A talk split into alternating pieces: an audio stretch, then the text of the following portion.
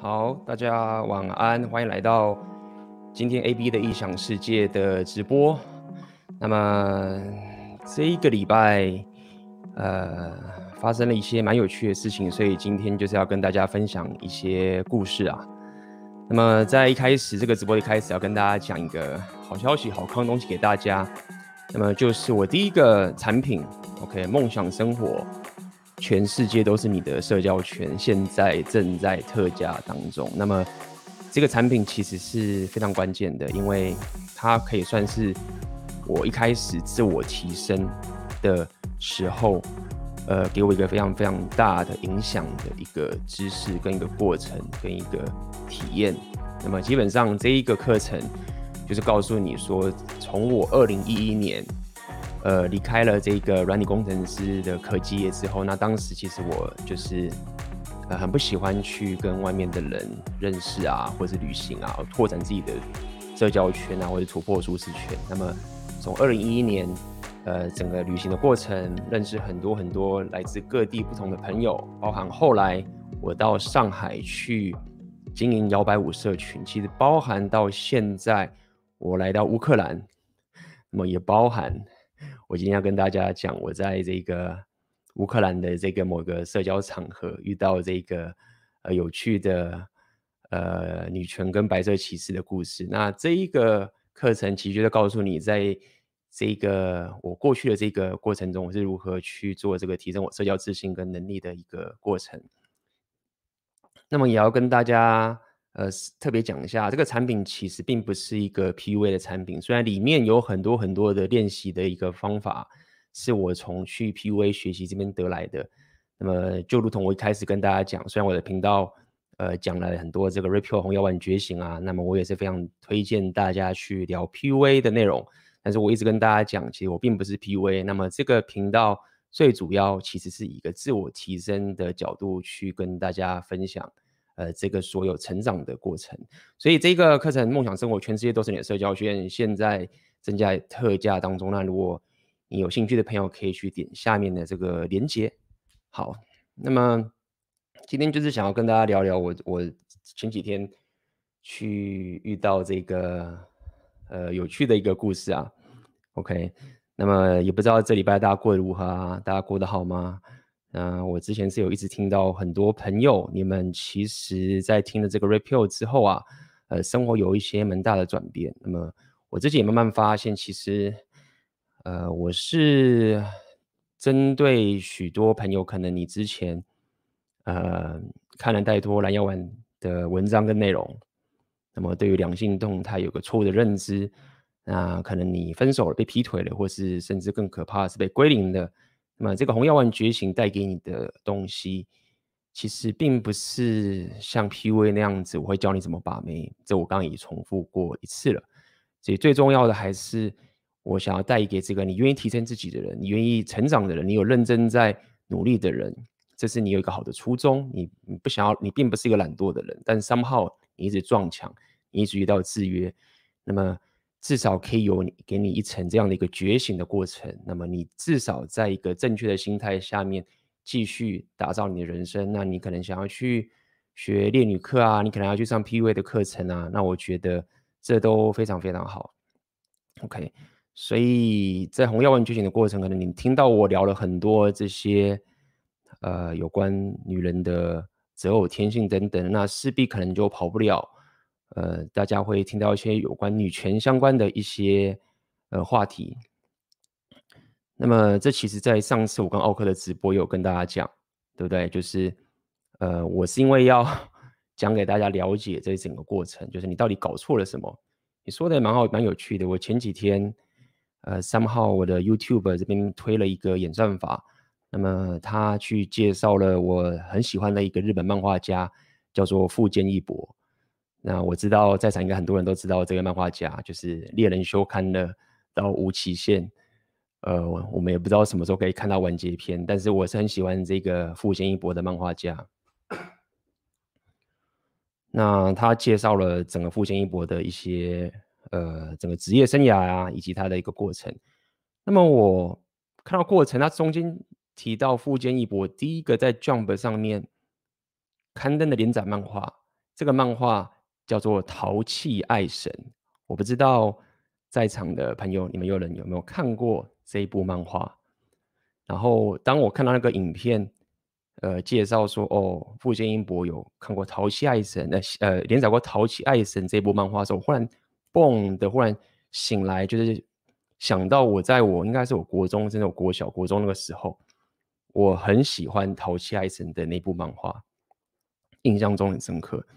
那么我就快速的又去翻回一下那部漫画的内容，总共有四四集，看一看，看一看，看一看。然后我慢慢的也可以开始理解，就是呃，不只是不管是日本漫画，或是整个主流媒体，其实在呃灌输这些两性动态的一些规则的时候，为了为了达到一个故事性，为了达到一个畅销性，为了说出一个很棒很棒的故事，为了可以 trigger。呃，势必是要去为他的销售付出付出嘛。那么还有客群的问题，所以他自然会讲出这样的故事。但是在这一个漫画里面，他也并没有完全的非常的 blue pill，呃，包含那个主角的爸爸是个黑道老大啊，等等都有稍微带到。只是他们当然会很推崇这个主角跟男女主角的一个过程。呃，我印象很深刻，在我那个国中国小的时候，我就是觉得。呃，两性动态的过程就应该是这个样子。那么这是一个最棒的一个过程。然后我慢慢也可以挖掘到，OK，如果我们是生长这样的环境里面，那势必你不断的长大，呃，这样的耳濡目染。如果你是这样去学习怎么样的把妹，你想想看，当你在十五岁的时候，假设是我，OK，假设你跟我一样，你看的是《淘气爱神》这部漫画，你看的非常喜欢，对，学校老师也不会教你怎么去了解两性动态。但是相同的人，可能在乌克兰这边的人，或是在其他任何地方的，或者是在台湾的人也都好，他们在十五岁的时候就已经理解什么是 repeal 了。那你可以理解这两个人生的动态的结果会有多大多大的的差距。好，那也因为我有这样的一个呃历程，对不对？我有我有这样的一个历程，所以这一次我前几天，那我就要开始讲这个小小的故事了。那么就是我的乌克兰的朋友，他我们就是蛮要好的，嗯，他也是很了解这个 PUA 的东西。那么他就约我去说，哎，有个蛮有趣的活动。那这个活动呢，基本上就是他们会看一部电影，然后大家一起参与，像这个电影研讨会。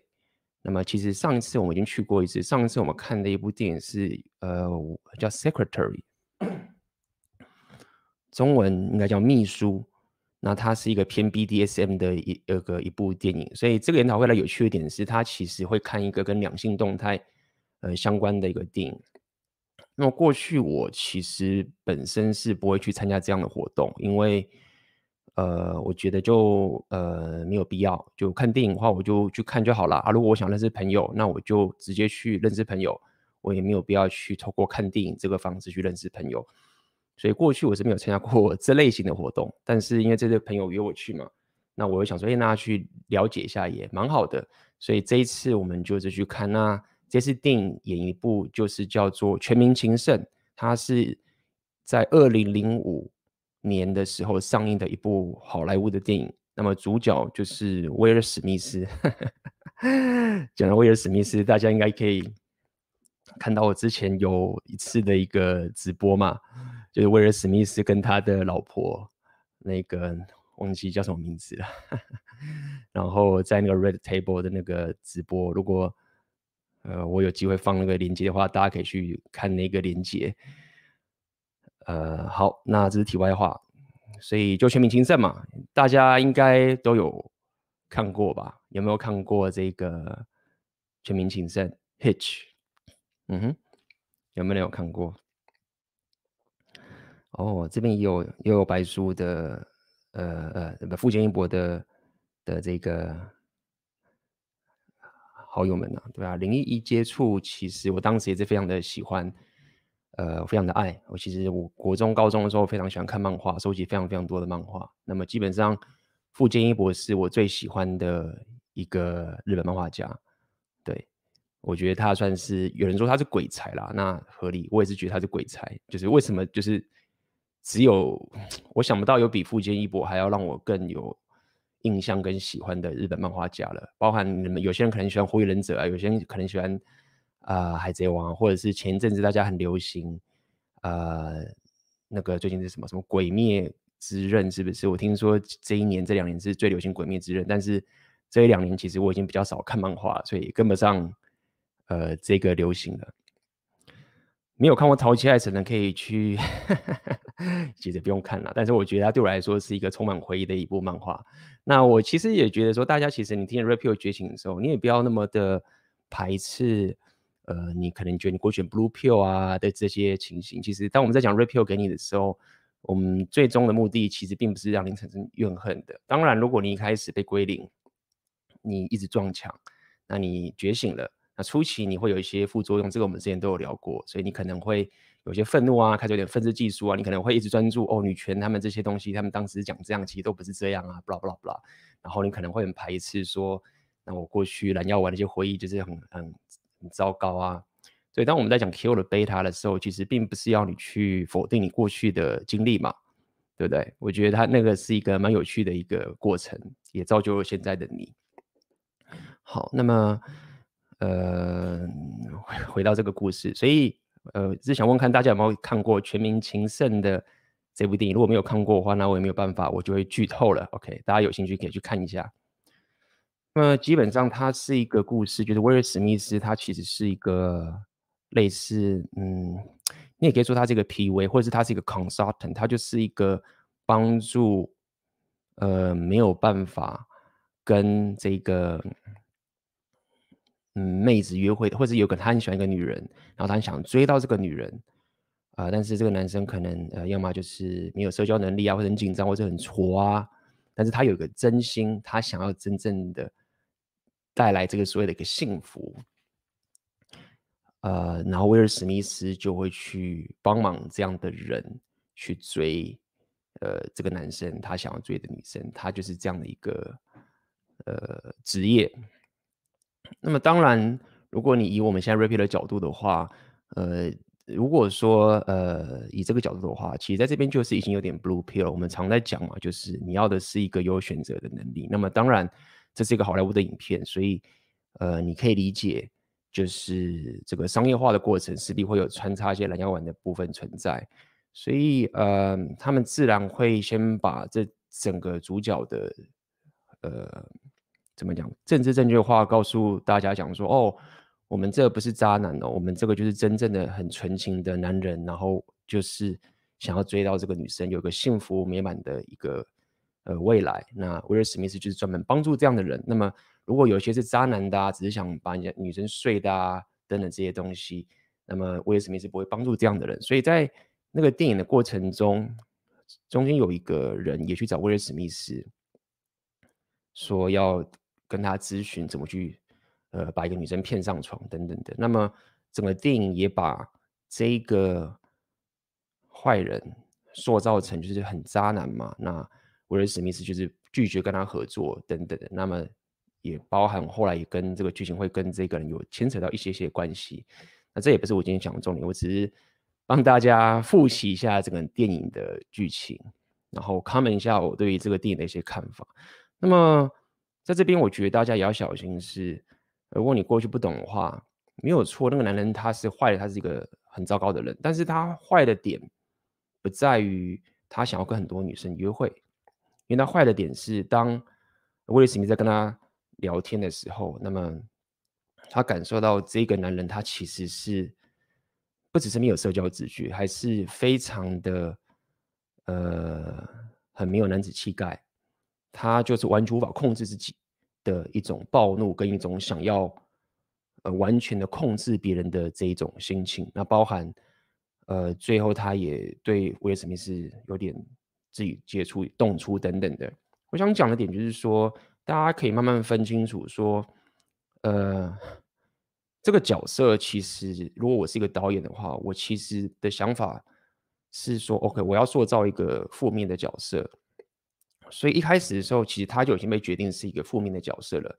那么当然，我要可以安插他一些很糟糕的行为，比如说我刚刚讲会动粗啊，那他会有这个很暴怒的一些脾气啊，然后再多加一个，他其实想跟很多妹子约会，但是反过来说就不一定嘛。当你想要跟很多妹子约会的时候，并不代表你就是这样一个暴怒的一个人，等等的。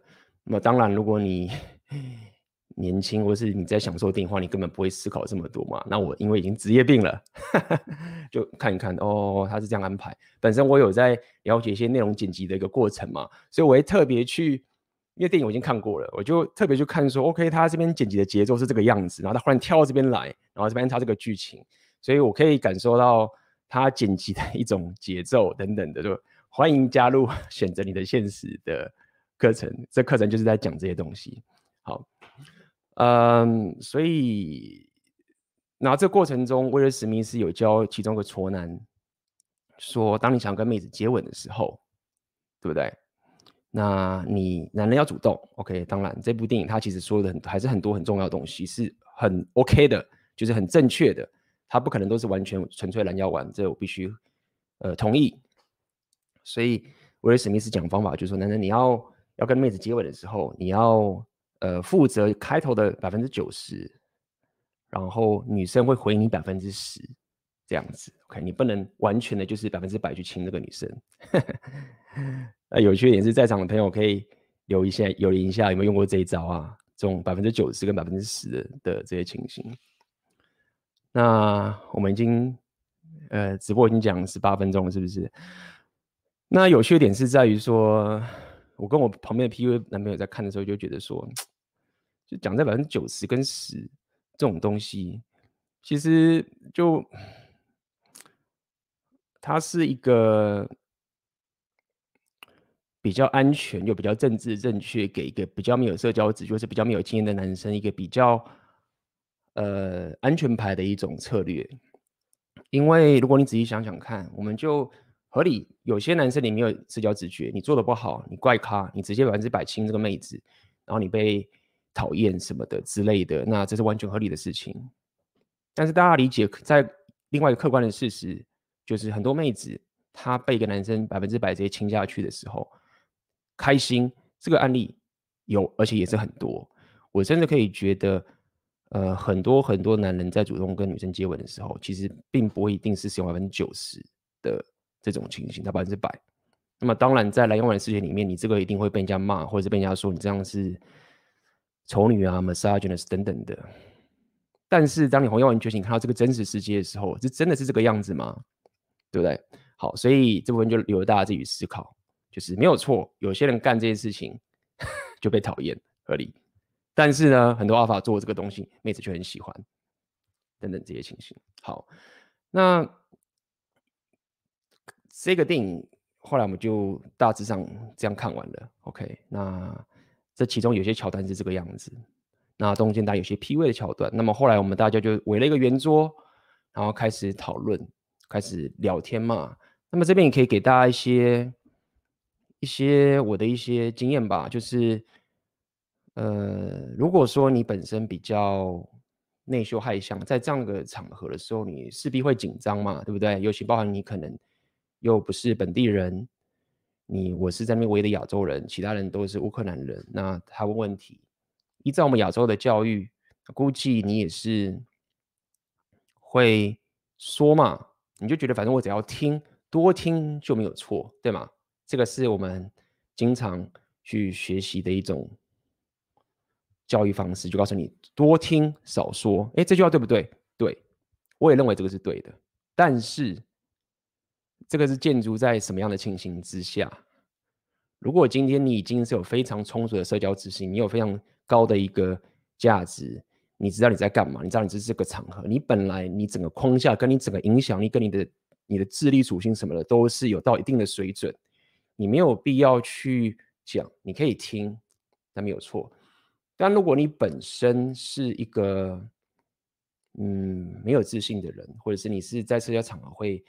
很害怕的人，那么刚刚这个多听少说的话三号你可以把它当做是一种借口，而不去跟别人聊天或者发表你的意见嘛？OK，所以我只想跟大家讲，就是说，在这种场合的时候，呃，当然你忽然爆冲讲一些很奇怪的话，那你没有社交自觉，那会造成一个很糟糕的一个结果。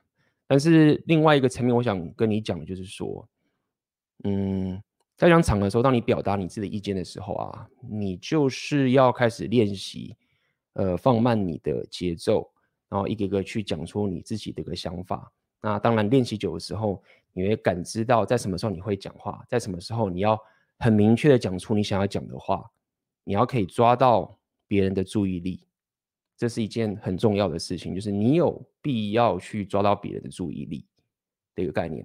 那么后来主持人就问说：“哦，大家觉得这一部电影里面啊，然后有什么策那个男主角的策略是你觉得很不错的啊？”以及你们要不要分享一下整部电影里面男人跟女人不同的地方点在哪里？这样子，然后我就稍微讲一下，呃，之前我跟大家分享了嘛，有关男人跟女人不同点的一些概念，呃，我就稍微提了一下，包含从生物的本质上面啊，以及脑袋的结构啊，以及男生跟女生的兴趣的倾向啊，包含。呃，之前有跟大家聊过一些 gender paradox 的一些东西，但是我当场也没有去讲的这么学术，我就是提供跟大家分享我所了解的经验，然后去 fit 这部电影里面呃所要解释这个内容。那基本上我讲的就是指男生跟女生在很多本质上是不同的。嗯哼，那么比较有趣的点是我才讲到一半的时候，我就被一个女人插话了。那也是蛮有趣的，就是在一个情形，然后他就直接讲说：“他说你讲的是错的，那么其实男女是相同的，一切都是后天。”他就说：“一切都是后天的教育啊、文化啊等等的，才是这样子。”有趣的点是在于说，那个女生在这整个会场的过程中，我们讲她叫 A 女好了，现场另外一个叫 B 女。B 女她就比较正常一点，可能就讲一些自己的想法。她觉得说男生可能，我希望男生可以主动一点，我希望男生可以知道她在做什么啊，等等，就是一个比较正常的一个女生，比较接纳自己女性魅力的女生。那有趣的点是在于说，那个 A 女竟然当场直接下康门说：“哦，呃，她说我相信你，你一定不是女权。”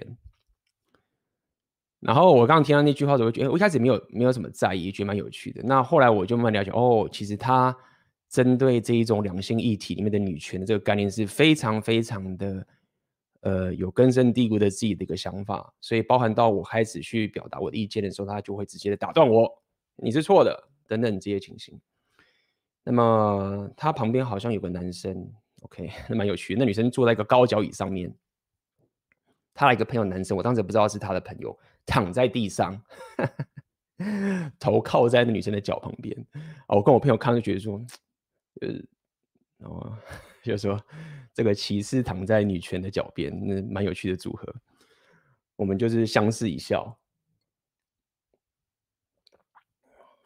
那当时我不知道嘛，然后男生就帮腔嘛，就说：“对啊，男生女生其实相同的。”呃。呃，我可以告诉你，我过去认识一个女生，她怎么样怎么样什么的，然后她是透过很多的教育啊，这个，因为当时我聊到 gender paradox 的内容嘛，其实我是用以学术的角度去跟大家讲，我就说，其实男生天生起天生是比较对东西有兴趣，女生其实天生是比较容易对人有兴趣，女生对人的感知是比较强的，所以呃，会造就我们如果没有。受到经济压力的影响的时候，当我们在选择工作的时候，我们自然会选择以我们的兴趣为取向的东西为主，所以会造就很多男生会比较喜欢偏工程师的职业，很多女生会喜欢偏跟人相关的职业。我其实当时大概是讲这个概念啦，那就遭他们遭到这样的反击嘛，他们就说哦，没有没有没有，一切都是后天影响的等等这些情形。那么在这边我就要跟大家讲一件事情，就是说我当然可以在那个场合。在大喇喇的去把 gender paradox 整个很学术的东西去跟他讲说，心理学家可以做什么样的统计啊，所有的实验啊等等的，然后 告诉他说，呃，当呃，这个世界给你最大的自由的时候啊，男生女生其实不只是更相同，而是变得更不同的。我可以讲很久很久，但是我脑袋一转的时候，我就知道说，其实，在那个场合其实讲这个话其实不是重点。所以今天想要跟大家讲的第一个概念是，当我在那个场合的时候，你要了解，就是你不是只是在跟那个反对你的人对话。你要知道，说其实你正在讲给很多旁边没有在讲话的人，而且应该是说，你正在把你跟这一个女权或是白色企业对话的过程展示给旁边的人看。我觉得你应该以这个方向去思考为主。对，如果你觉得我只是要病对方的话，其实你并没有真的。感知到说，你在这个社交场，你应该要做什么？是你来做什么比较好？好，那这个意思是什么？意思就是说，大家与其说要听你是不是用某些数据并对方，他不如想要看你是不是在这样的社交场合有影响力跟不受影响，跟表达出你自己的立场的一个过程。这是有差别的，OK。当我去搬一堆数据想要辩赢他的时候，其实我并没有真正，我并不会一定真正的带给旁边人一种影响力。因为我刚刚有讲到，不管是这个 B 女，包括其他的男生，其实他们都在看这整个过程。然后那个 B 女也蛮有趣的，就是就是有时候我们会就是呃就是。因为那 B 女她就比较不是女权，所以我可以感受到她其实也是比较 repeal，所以我可以感知到她其实也是比较认同我讲的话等等的这整个过程。总而言之，我想跟大家讲一件事情，就是说在那个场合你，你在做的事情并不是要辩赢对方，这是我要跟大家讲这个事。你在做的情景是你怎么样可以在那个地方有影响力？大家为什么要听你说话？OK，大家为什么觉得你讲东西？有趣或者是有意义，你可以带出什么样不同的观点，让他们觉得这个东西是有趣的，这个才是重点。他并不是那么 care 你是不是自己信念受到打击啊，然后你一定要辩赢对方来证明你是对的。他们其实并不那么 care 这件事情。所以，呃，他这样反驳的时候啊，其实现场当然也会感知到一种呃紧张的情绪嘛。哦，就是大家会开始辩论，而且是直接插嘴，两个人在互电。所以我就我就直接跟他讲说，请看上一集的直播，The Blank Slate，OK，所以我就直接跟大家讲说，其实，在呃，我就稍微讲个故事嘛。其实，在心理学上面有一个理论叫做 The Blank Slate，那么它的概念就是说，男生跟女生。出生的时候都是相同的，一切都像白纸一样，一切都是后天造成的。所以当我讲这句话的时候，其实我说到底就在重复他们的论点嘛。听他讲这故事，那么当然我又开始讲说，但是有一本，呃呃，有一个心理学的博士，快速带过心理学的博士，Steven Pinker，呃，写了一本书叫做《Blank Slate》。那他告诉你说，其实人出生是有。本能的是有人都是有 instinct 的，有一个本能的一个心理存在，而并不是完全都是空白的。OK，那举例了一个简单的故事，说一个双胞胎的故事，然后讲完，然后把这个事情做完，然后结束，就说完了，然后他们就没说完，然后主持人就开始继续讲后面这个事情。那么，其实我想跟你讲的点，就是在说，当我讲讲这个故事的概念，其实说到底，我在做的事情在什么？我在做的事情，其实是在服务其他在听的人。我的目的其实根本不不是那么 care，我是要变赢这个女权，跟变赢这个白色歧视。呃，我只是想要透过他们的攻击，然后因为他们攻击嘛。他们会不要讲攻击啦，他们可能反对嘛，他们有这个动态来了，所以对我来说，这时候我就反而可以去讲这个 blank slate 的故事给大家听。如果我在这个故事剧情都没有发生的时候，我就想把，哦，我告诉你，跟你讲，A B A B 讲这个频道第一集到第他妈七十八集所有内容全部告诉你，然后你把这边全部听完之后，你们就知道全民情圣或者是什么的，就没有必要。就是你会利用现场的某些动态，对方发了一招之后，你反而在这时候讲出这个故事的话，啊，别人会觉得说，哦，哦，哦，有有这样的东西存在，OK，有这样的一个知识存在，哎，这个东西蛮有趣的，等等的，这样去听，OK，所以。呃，你要知道，说你其实是在讲给其他的整个社交场的人听，而不是要讲给那个正在不管是白色骑士或是女权的人听。那么当然要回归一下，就是说，平常的时候我基本上是跟大家讲说，你根本就连就接触或什么都不用。那那个是因为我们刚好在那样的一个社交场合，刚好是在那个圆桌，而刚好是我在讲话的时候被打断，就是。就是人家都已经踩到你的门前了，那这是在没有办法的时候，你才会出招，不然平常其实我真的真的真的是很少遇到这种情形。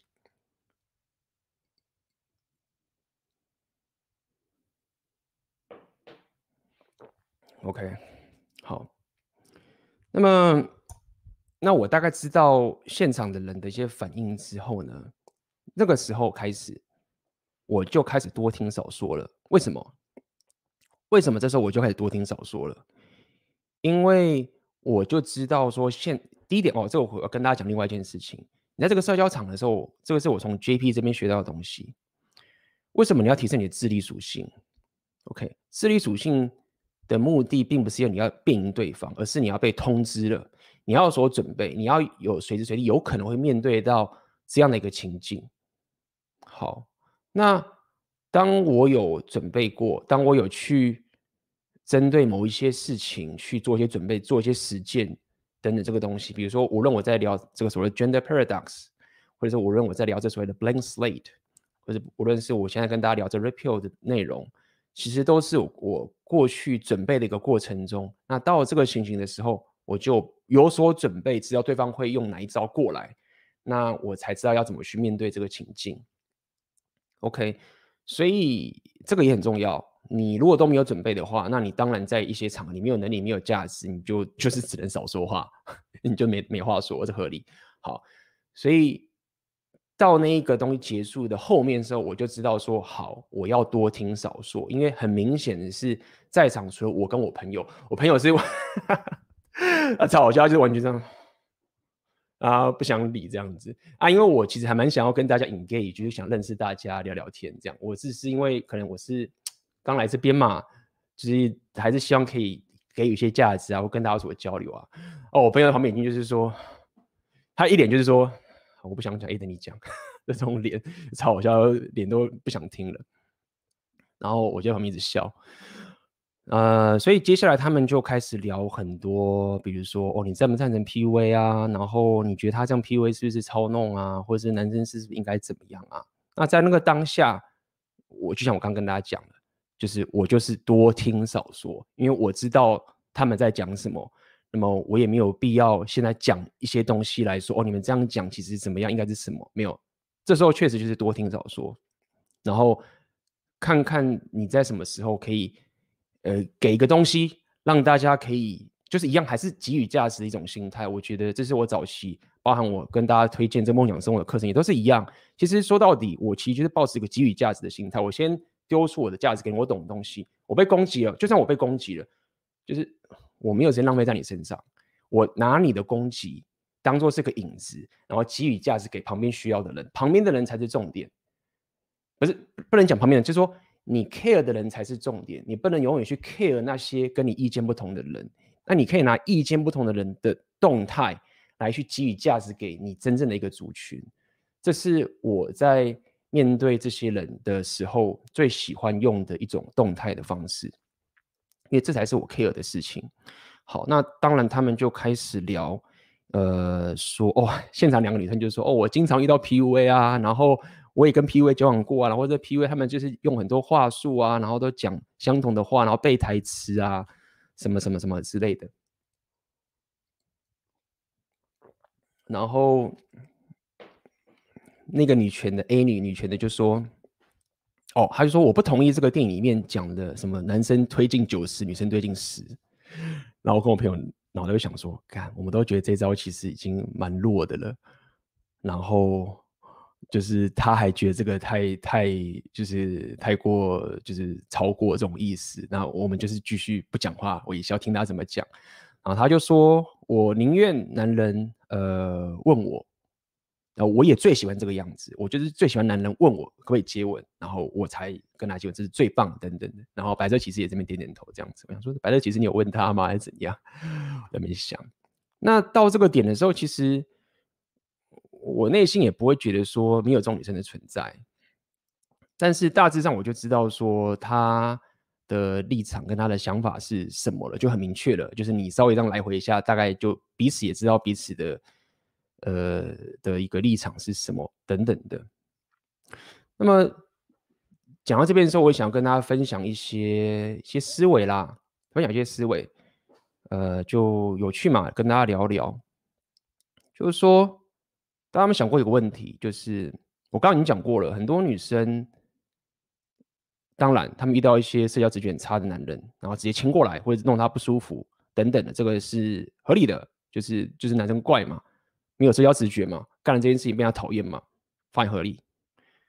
那同样的点就是有社交直觉很强的，又是 alpha 的，很有框架的，很有价值的。然后他亲亲过女生的时候，也没有等到女生给那百分之十趴，然后 alpha 就亲下去，然后女生也觉得非常非常的开心，非常非常的享受。然后跟那男男女约会就觉得很棒。这个也是一个客观的事实的产生，也是有这个事实产生。那大家去想一想。那如果说一个这样子曾经遇过这样的阿法的一个女生，也曾经遇过这样的一个现实，被一个阿法当亲，然后她也很享受的一个这样的一个女生，但是她又在一些公开的社交场合，我们假设我并没有说这个 A 女，她又在这公开场合跟大家讲说，她其实不喜欢男生直接接吻亲她，或者是她觉得男生应该问她才能跟她接吻，她最喜欢这个样子。这个事情是不是存在着？是不是会有女生是这样去 behave 她的行为？那其实是有的。其实 Rapio 针对这件事情的解释，OK，这件事的解释是说，他为什么说女人的脑袋是冲突的的概念就是这个意思。就以男生的脑袋，我们是以逻辑取向的时候呢，当我们去讲个违反逻辑的东西，我们脑袋会冲突，我们会有点无法适应。就是说，假设我回想到我过去曾经有过一件事情，然后我觉得我很享受，啊，这是既定发生的事实。但是在现在这个时候，我却讲我讨厌这件事情，然后我喜欢另外一件事情的时候，男生脑袋会觉得看逻辑冲突啊，我们就会受不了。但女生没有这个问题，女生会以当下她的感受，觉得这个事情就是这个样子，她会。忽然忽略到当时的那件事情，然后有趣的点就是很多男生就是卡在这个地方，很多男生没办法去理解这件事情，或者他没办法去，也不能说接受，他就是觉得为什么会这样？因为你就会以为女生的脑袋就是你的脑袋，没有，女生的脑袋不是你的脑袋，大部分的女生，我们讲一个。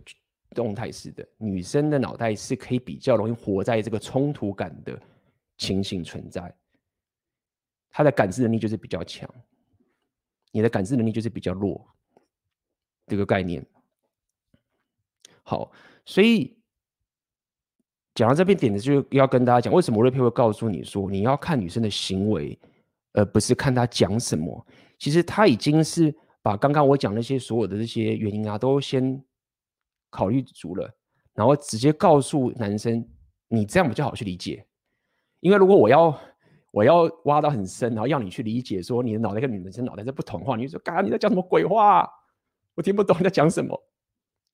但是我他如果直接告诉你说，你就是看女生的行为大于她的语言的时候，那你至少就是有一个比较简单的东西可以去 follow 这件事情。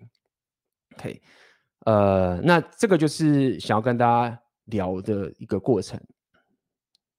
就是女生相对于男生，他的他是比较可以有所冲突，因为其实也是有道理。就是说，就你跟他讲逻辑有个屁用啊？他他有年轻的肉体，他就赢啊。你把逻辑讲赢他了之后，旁边那个不跟他讲逻辑的阿法又帅哥，他可以找他，他就把你丢掉了。就是就是这个也是比如讲另外，就是说女生其实并不太需要靠逻辑来生存下去，那男人是。比较需要靠逻辑才能生存下去。如果你从这个生存演化角度去想的话，就是女生比较不需要靠逻辑就能够生存下去，男生比较需要。所以当你逻辑变女生的时候，女生虽然输了，但是她不需要靠这个活下去，就找旁边那个男人就行了。好，所以呃，后来他们就继续聊嘛，他们就开始聊，就开始大力的批评 PUA 啊。讲说，呃，这个就是很多男生就是背台词啊，然后等等的，然后最后那个主持人就问说：“你你觉得，嗯，你会建议你的朋友去学 PUA 吗？还是你觉得这样是一种操弄跟欺骗？你会觉得不应该去学这个东西？”那么 我跟我朋友本来就是不讲话，想说靠腰这种东西是怎样。然后刚刚那个女权她又开始在讲，就是说，就不要啊。她说最重要的关系最重要就是一切最重要就是你就是要 open，要开放心胸，就是你要 open。然后我就我就听嘛，好，我说好，你讲 open，那你有没有要讲更多东西？还是你就是就只是 open 就好了？就是我没有说 open 是错，但是你讲的 open 是什么意思？我就我继续等。说没有，你就是 open 就对了，一切就是开放心胸，你就是摊开你的所有东西。然后旁边有一个人就问他说：“可是有时候我们还是要保护自己啊，什么什么的，会受伤啊，可能经过受伤什么什么的。”然后他那个白色骑士就说：“那你想想看，如果你 open 也会受伤，你不 open 你也会受伤，那你不如就 open 啊？为什么你要还要在那边说不 open 呢？这样子？”然后我就说：“靠，这是你的逻辑，你你的 open 的逻辑是这个样子。”啊、然后我心里就想说，我自己心里就想嘛，我就会觉得，我就觉得说，你是不是没有遇到过真正的邪恶？我是觉得我还没有遇到，我运气好，我可能有稍微瞥到。OK，我并不会说我真的遇过了真正的邪恶，但是我相信很多人，你可能遇过真正的邪恶。之前可能像老板啊、书店老板，或者是沃克有聊过这些病态人格的的情形，有些人可能就是。真的是比较偏绝对的邪恶，所以当你我们不要讲它是蓝药丸的世界的的全部，但至少它是很接近的一份子。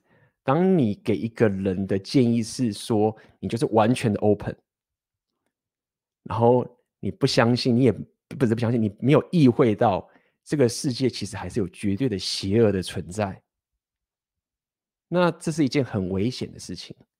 我觉得这是一件很危险的事情。那么，我当然也没有讲啊，就是我跟你讲，多听少说是有道理的。在这个时候，你就可以多听少说。OK。那么，我朋友也就是 已经他妈的，他已经，我朋友一直在那边，就是他就是整场就很想讲话，他就觉得说不想讲，就是他也是这种情形。然后。后来那个女权就是变本加厉嘛，继续骂说，就是学这些人的都是有问题啊，这个课程其实都是怎么样怎么样怎么样怎么样怎么什么什么之类，然后背台词人都是怎么样怎么样怎么样。然后我朋友就他妈的受不了了，他就说：“哎，嗯，你有上过那样的课程吗？”然后你说：“哦，我没有啊，但是我遇到很多这个 PUA 的人这样子。”他说：“那你怎么知道这些课程都是一些？”烂东西啊，什么什么的，你有看过吗？他说、我没有看过啊，什么什么什么之类的。那么，呃，我就知道说，我朋友已经受不了，已经想要去质问他了嘛。然后他就说：“可是你，我遇到所有的 PUA 都很很糟糕啊，就是弄一些烂招、背台词啊，然后什么之类的。”那当然，我心里面就在想说：“那你有没有想过说，假设你过去遇过一个男人是你非常喜欢的，你真的觉得很棒？”然后你觉得他就是这么的棒，他没有去学任何 PUA。我想说，真的是这样吗？就是你怎么能知知道说你过去很喜欢那个男生是没有学过 PUA 的？而且甚甚至于我觉得什么是 PUA 呢？他也他是一定是操控的。我知道最近听说中国这边打得很凶，但是我觉得你教人家有自信，你教人家眼神接触，你教人家肢体语言，你教人家讲话要放松，你教人家要可以抓住到女生的注意力，这就是 PUA 啊。这个其实就是 PUA 里面的一环啊，其中一环啊。那你可能说啊，这个这个不就是基本做人的道理吗？你讲这种话，就好像我去跟一个营养师说：“哦，你说我要吃营养，营养要做营养，健身就要运动啊！大家不是知道要运动吗？那大家不是知道吃的健康吗？你为什么还要去学什么营养师的东西？那、啊、你干嘛去学什么健身的东西？健身那不就是运动，多多运动，少吃，你就会减肥吗？你干嘛去学运动的东西？讲这些都是很没有 sense。然后，所以我在那个地方的时候，我就说：哎，我又可以 再讲一些东西，又。”因为他们已经纠纷纠纷起来了嘛，我又借着这个势头，又可以讲个概念。因为他们已经呃批这个 script，就是批这种台词的东西，已经批了很久了。然后一面倒的就是觉得说，你干嘛背台词？你就是应该讲表达真正的你啊，不应该背那个台词啊，或什么什么之类的，就很 low 啊什么的。然后我就说。呃，我给大家另外一个角度去讲，为什么有一些 PU 的课程会有台词这件事情，OK？然后一样，就是我一开始就跟开头讲说，我有这个另外一个角度给大家听一下啊，大家就可以听了。OK，有不一样的东西要讲什么？我就说，其实有些男生，你如果现在跟他讲说，好，我要你过去路上或是那个酒吧或是什么地方，跟那女生聊天。然后我不告诉你该怎么做，我就是告诉你，过去跟他讲你任何想讲的话，就是过去就好了。然后我跟他讲说，当你这样讲的时候，你会发现有很不少的男生过去的时候脑袋一片空白，他的脑袋是没办法运作，停止运转的，一片空白，然后会讲不出话来。所以在那个当下，这个男生他就面对了一个问题了。OK，我想要交女朋友，或者我想要呃谈恋爱，我想跟你妹子打炮，我有择偶的问题。但是我现在连走过去跟一个妹子讲话的这个情形都没有，这个就遇到问题。那他要解决这个问题，那到底他该呃怎么办？然后我就跟他讲说，其实台词他另外角度会存在原因，就是在于说，他其实只是帮助这样的男生，他们至少可以在一开头的时候先讲句台词，然后开始跟着妹子有一个对话的一个开始，然后他才可以开始表达他自己人格特质。的一个过程，我说这个就是呃台词的 meaning，就是我就讲就是说它的用意所在。那我当然有解释说，当然我理解有些人他可能过度使用台词，一切都是背，像机器人一样背台词。那这个东西当然不是好事。那虽然台词它不是一个完美的解法，但是它有它的意义所在。那么有趣一点就是旁边就有一个女生就问说：“哇，这太夸张了吧？”就是。你如果你真的有人会就是看跟女生讲话的时候就脑袋一片空白都没办法讲话吗？就真的是这个样子吗？这是太夸张了吧？然后我就讲说好，那我换个角度想，假设呃现在我要训练你，或者说我要你站在一个有十万人的舞台上面跟所有人演讲，然后你上去了，你看到所有十万人在眼前。你脑筋一片空白，然后你讲不出话来，然后我告诉你说不要背台词，你就上去讲你想讲就好了。我想跟他讲，就是说这个就是一个比喻，说为什么有些人会需要台词的这个概念。那么当女生说啊，就是这个差太多了吧？那个一个是十万人，一个只是一个女生，这个有差这么多吗？我说对，也许程度差距没有差那么多，或者怎么样，因人而异。但是就是这样的一个概念。那甚至我觉得说，我认为啊，其实搞不好有很多人，有些可能经常会演讲的人啊，他可以在那个百人的舞台上面，或是在这个地方舞台上面，他可以讲话，可以讲泰然自若。但他可能遇到自己喜欢的妹子的时候，他可能就讲不出话来了。就是对有些人来讲，我觉得有可能会有这种东西存在。不知道有没有人啊？就是你搞不好。面对这舞台，你工作嘛，我演讲讲我专业的东西，那我讲我这什么科技的什么挖哥啊、半导体，或者是那个些什么太阳能之类的，我讲的非常屌，因为现在我最屌啊，我我都懂，你们都不懂啊，我讲什么你们都会信啊，所以我管你，就是我讲就是很屌。但是他妈遇到正妹的时候，遇到妹子的时候，我就敢讲不出话来了。那么当然我也没有再讲下去，因为当我讲完这个时候啊，就旁边就开始有很多男生就开始附和，他们就了解了，就有些男生就开始了解，就是说哦哦哦，因为一开始我讲台词的时候，他们还有些人。呃，女生都不了解嘛，然后男生男生说哦，他讲的有东西。那我在带一个演讲的例子的时候，哦，他们就全部了解为什么台词的用意在什么地方。不然男生就开始讲，然后男生开始讲了之后呢，然后我就闭嘴了，我就讲完我该讲的了。这个过程好，所以呃呃，我讲这个点子想跟大家讲，就是在社交场合，我一直以来跟大家说的概念就是所谓的给予价值。那么给予价值有各种方法，有好的方法，也有比较一般的方法。那么当你越来越有料，越来越有自信的时候，你要知道说，我当然可以把更多东西、更多东西在现场讲给所有人听，但是那并不叫给予价值。所以我会等，我会先多听，然后等待我觉得我可以提供什么的时候，再提供给人家。那当我提供给一个东西的时候，他会了之后，我就可以回来，我就可以退了。那你如果在一个社交场合可以拥有这样的一个能力跟一种心态跟有清醒的时候，你就会产生影响力。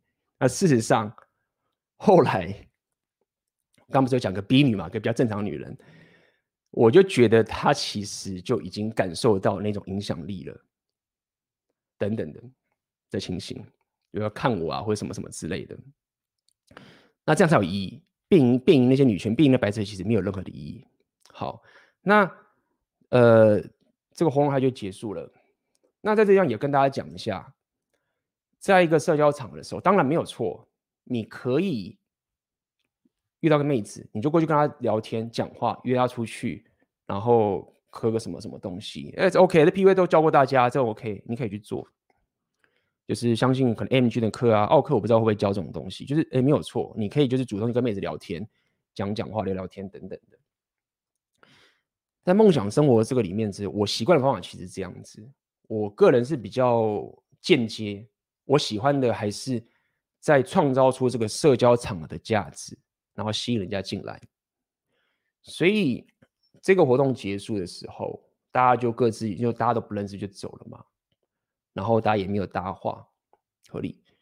然后我自然而然就旁边，我旁边是坐了一个男生，然后我就直接跟他搭话，就跟他聊天，嘿，巴拉巴拉讲。那这很有趣，就是说，你如果在这种情久的时候，你就会了解，其实，在社交场合的时候，大家都很害怕跟大家开口，你会觉得你自己是他妈的，就是没有自信，别人他妈也是没自信，你会觉得说，我在这边好像只有我一个人，别人他妈也觉得他这边是自己，他是一个人，这是什么意思？很多时候，当我搭话、开枪第一步，跟旁边这男生一聊天的时候，你就会感受到。他忽然就卸下这种心防，哦，他可以聊天了，叭叭叭就开始聊起来了。然后这个男生就开始跟我聊天，我们就坐在那边开始聊天，就跟男生开始聊天。他，那些女 A 女啊、B 女什么就在旁边这边 走来走去游晃，超好笑。然后我们就开始聊天，聊的时候呢，有趣点就来了，那个白色骑士就走过来到我右边，然后开始想跟我聊天。这个东西也很有趣，就是说。这就是我告诉你为什么要说社交场合的一个价值，就是这个地方，大家都要先看到对方开那一枪，有勇气说哦，他可以聊天，然后我加入。但是如果你是那一个一开始就先可以开启话题、创造价值的，你就是那个先行者。然后，呃，这个是我也想提供给大家，就是说这是一个你可以慢慢在社交场合，无论你未来去任何一个国家、去任何一个陌生的场合会怎么样。我觉得这都是一个，呃，可以帮助你的一个方法的一个概念。那当我开口跟他聊天的时候，然后他要过来的时候，那个白色其实也是很怪，跑来的时候就开始质问我啊，然后就是说你你来我家干嘛？什么什么什么什么之类的。那有趣的点就是在于说，他其实还蛮。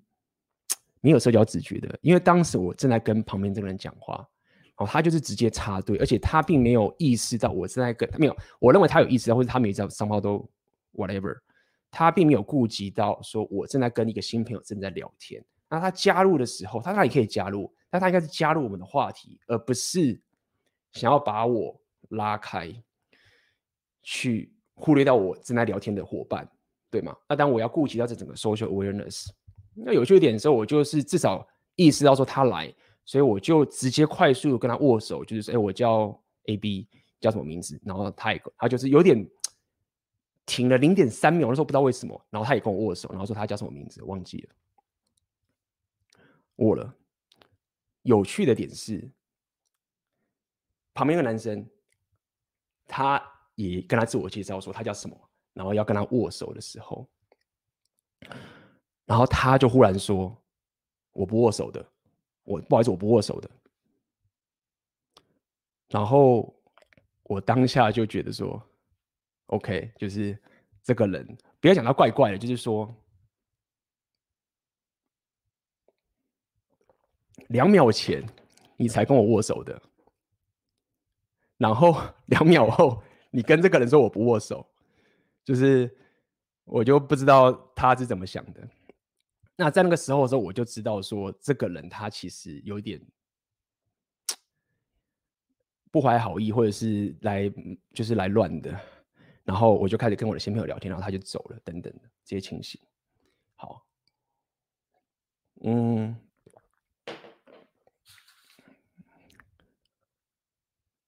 整个这个故事就告一段落，到这边为止。那么今天分享给这故事给大家，其实也是包含我今天要跟大家聊这个梦想生活这整个概念，就是一路以来我这样走过来的一个过程。然后就我所知是，其实有很多人他天生的社交的能力就很好，就是他我刚刚说的那所有东西，就很多人来讲啊，其实无论他可能在职场上的互动啊，或者在职场上这些情形啊。其实大家都有很多人是有很深刻了解这东西，都很像是一个很，呃，怎么讲，自然的东西。那么其实我并不是来自于这样的一个生活，我过去是工程师嘛，那么我过去也比较喜欢闷着自己看漫画啊、打电动等等的，所以会在网络上打电动啊这些情形，所以我我并不是一个天生就有这一种很自然社交直觉的人。那我的方法是比较。扭曲一点，比较扭曲，就是比较绕远路一点。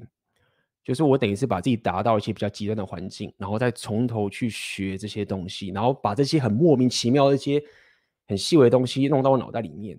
其实这个东西对很多人来讲，可能其实对有些人来讲，其实并没有太大帮助。对会的人就觉得说，我就这样做，你干嘛想那么多？但是这个是我自己体验、学习、经历的过程，然后不断应用在我的现实里面。那因为我的脑袋很喜欢去。分析跟想这些动态或这些节奏，这是我的天性，可以这样说好了。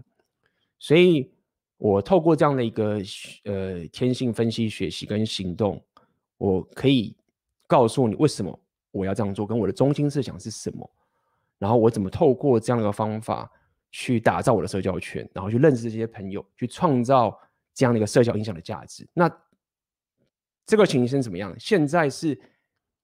当我刚做一件事情，其实最重要是我甚至也做给了那整个 host 看。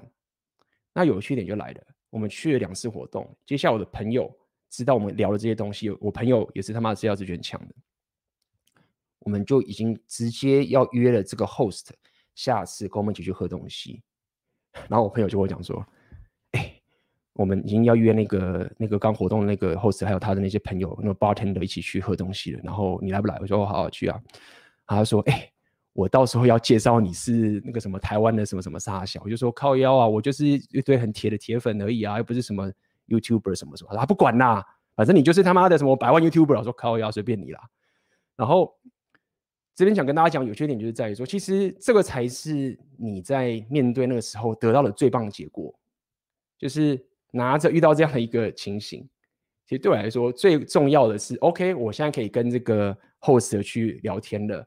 怎么样呢？然后认识一些朋友了，增加这些社交的价值才行。OK，那么呃，今天的直播其实就是想带给大家这个情形，就是说，无论你现在红药丸觉醒，你未来可能遇到这个情形的过程，你要怎么去思维这整个动态？然后你的目标是什么？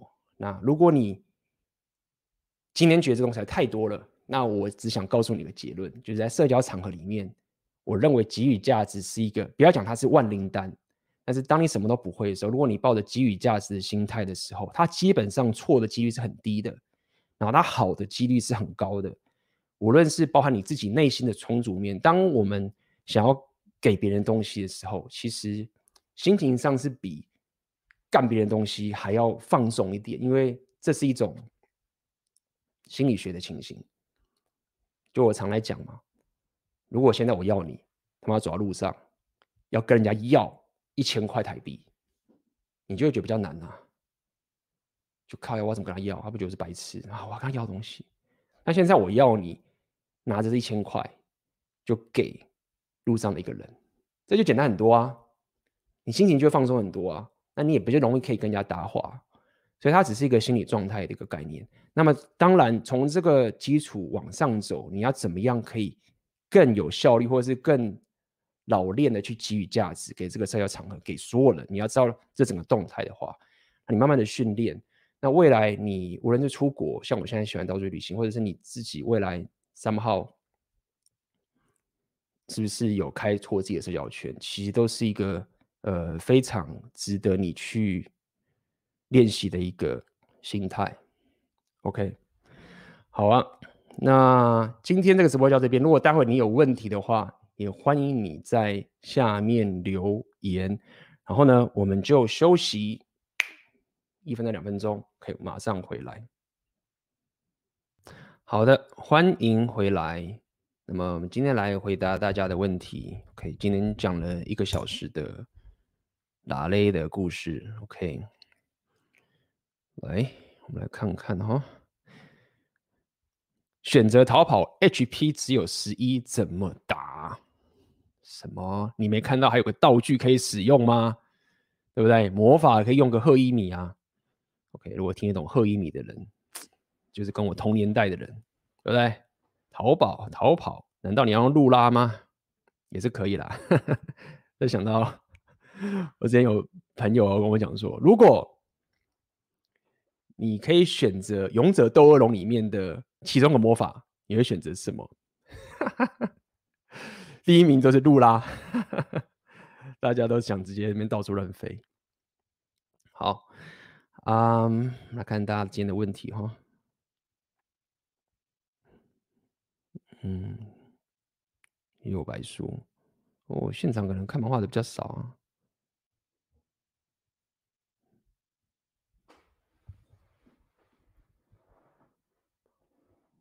不会说话的人多听少说，不就话更少了吗？嗯，是啊，没错，先慢慢来啦。就是说，呃，你要练习你的社交自信。OK，梦想之后里面应该有讲，其实你不要在自己的社交圈里面去练习。你看我，他妈的，我现在人在乌克兰的某一个莫名其妙的 event 练习。假设我在练习好了，社交自信爆炸的话，我打马买个机票我就回家啦，没事啦。对不对？所以呃，我不建议大家在练习自己的社交自信的时候，要在自己的工作的场合啊，或者在自己熟悉的场合去练习。那个，你你可以承，你失败要承受的成本太高了。可你毕竟还是要可以去更多的社交场合去做练习。失败的话，拍拍屁股走人，没有人认识你。OK，你受到的损伤也比较低。当然，你是抱着一个善意的方法去做，你不是用恶意的方法去闹人。那其实别人也厉害的，你知道说啊。就是反正我不认识他算了，也比较容易可以接受。OK，因为你在学习任何技能啊，你一定是从很烂的时候开始，对不对？你在创业的时候，你自己很烂的地方开始啊；你在学习什么剪影片的时候，也是从烂的地方开始啊。任何学习的技能都是从烂的时候开始，所以你势必会遇到这些呃比较尴尬的情形，这是跑不掉的。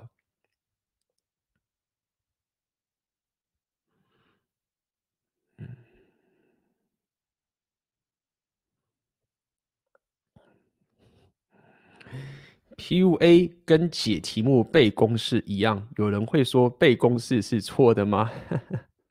其实这个这个就是牵扯到，其实大家还是觉得说，你如果是因为设计背一个东西，然后这好像不是真的，你好像你在算计别人，然后用一种欺骗的方式去勾到对方。嗯。这我们讲很多了嘛，对不对？就是你女人化妆算不算欺骗？男人健身让自己身体好是不是欺骗？我衣服穿的比较好看是不是欺骗？就是，对啊，所以当然当天那天的话题我就不会讲这么深，我不会讲这个点，就是那你有意识的希望带给对方更好的价值，是不是欺骗？对，我设计好一个约会是不是欺骗？就是啊，我随便就是 我这 open，我只要 open 就好，什么都不要弄，对不对？什么都不要准备，这样就没有欺骗，不是这样吧？OK，俊龙，俊龙，嘿，晚安，俊龙，感谢你的抖内啊，俊龙。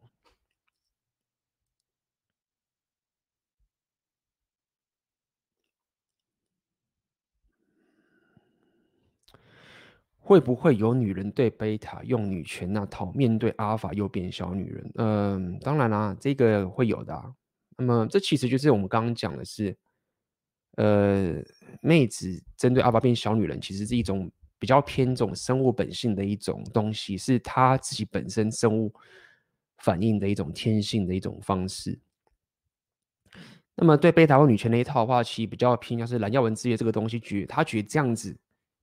比较对啊，比较好啊，我就是要这样。他告诉他这样，所以他这样去讲，就是，呃，这是我刚刚开始跟大家说的，就是妹子在这种冲突感的时候，她是比较可以 cope 的，她是可以，因为就是刚跟大家讲，她是可以靠这样也可以生存下去的。她逻辑相冲的时候，她 OK 生存的下去，她的情感上跟她这些天性上面的这个能力就是比较强，男人就比较没有办法。OK。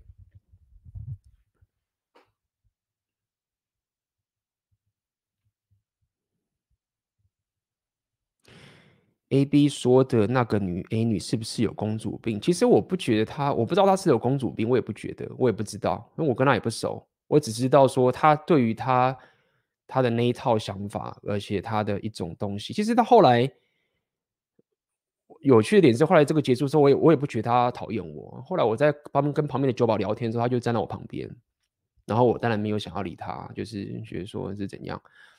所以我不觉得他是就是好像是把我当敌人一样，就闪远点，然后这边说我坏话，或者我也不觉得他在我跟我在跟酒保聊天的时候，他会在我旁边，然后这边看我。所以，呃，这也是我想跟大家讲，就是说，你不是要辩赢对方，什么意思？这样不强，不够强。你要你要让你要把对方当成是一种。你要呃，你要利用对方的这个东西当做是一个机会，然后让你展示你的你可以达到的影响力。他要看的是一种你在市场的一种影响力的一种气场或者一种东西。所以呃，我觉得这很重要。那你过去如果你蓝耀文之夜，或是你很怕的时候，你红药觉醒没有执行够久的时候啊，你发现都妹子说干我就是要你问我啊，什么时候哦哦不敢哦，我就是这样子，说没错。那呃就没办法，对不对？OK。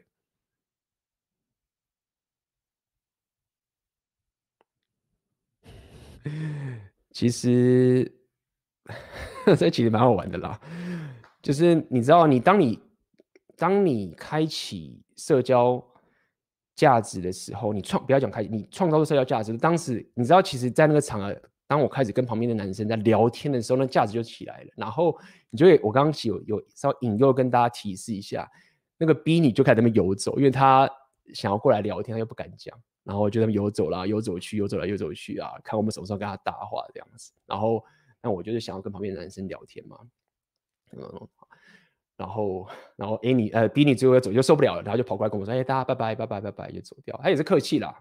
那其实这就是一个我觉得可以推荐大家去自我提升的方式，就是呃，他不一定讲白一点了，他不一定比 PUA 这个东西还要直接。我我今天一直跟大家讲，说我讲很多妹子的东西。那我还是跟大家讲，这个是一个自我提升的频道，所以并不是要跟大家讲说，哦，这样是最有效率的什么什么的。其实你真正 PUA 他们正在跟 get 妹子啊，那个才是最有效率的。那我只是告诉你，我提升这种东西，我感受到我比较喜欢，这是我现在的偏好。这样子，你创造社交价值的时候，它其实也是可以吸引到妹子，比较慢，那它也是一种属性。然后你本身也可以，我本身也是比较乐在其中。这样子。Ok 哎呦对话跳到什么地方了？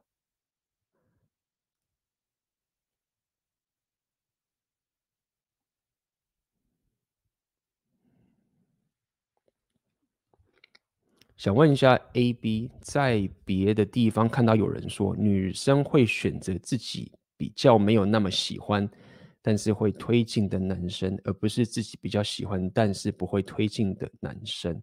想听听看 AB 的看法，呃，这是有可能的。大家了解一件事情，就是说，很多女生其实是没有自信的，就是，嗯，我不知道大家知不知道，可能你知道，可能你不知道，或是你没有感觉到，但是你要了解一件事情。很多妹子是没有自信，而且尤其是她自己本身天性就是她本身天性一开始 SMB 就很高，大家就知道有些漂亮的妹子大家就喜欢。当你你的内心心心心灵层面不够强壮的时候啊，但是外在又给你很多的认可，你要去理解这件事情，就是说被别人夸奖、被别人喜欢、被别人恭维、被别人这样捧在身上的时候，其实它并不是都是好的，因为。如果你自己的内心心理不够强壮的话，它其实会造成很多很多的后遗症。所以简单来说，一个很多女人，她们其实就是活在这样的一个情形。你不能期待一个妹子，他妈的，她现在才几岁啊，然后她就有强壮的心理，这很难。但是她的外表就是好看，很多就给她恭维。所以当一堆人给她一些恭维、奖赏什么什么时候一给她的时候，你就觉得那很好啊，干她很好，那羡慕她什么干，是羡慕没有错。但并不是没有副作用的，所以妹子很多其实是没有自信的，她也是他妈的不敢去争取她想要的东西。有自信、高品质妹子其实很少的，没有错啊。有些没有自信的女生我不一定要讲说所有没有自信女生都是这个样子，或是她这样就是没有自信。但是我可以举一个一个我觉得很常见的例子嘛。当他们有自信，他当没办法去真的想要去吸引他真的喜欢的男生，他觉得干这没办法，那男生就是这样的。那他当然是找简单的啊。那男生一直推进，虽然不怎么喜欢，但他把事情都做好了，我就坐在这边当个就是没事干，他就会来帮我。那当然合理啊，好不好？所以。不只是很多男生没自信，很多女生也是没有自信。他想要，他如果他觉得他想要可以去吸引到一个他真的很喜欢、觉得很高价值男人，他也觉得说他会败啊。男生那么有价值，对不对？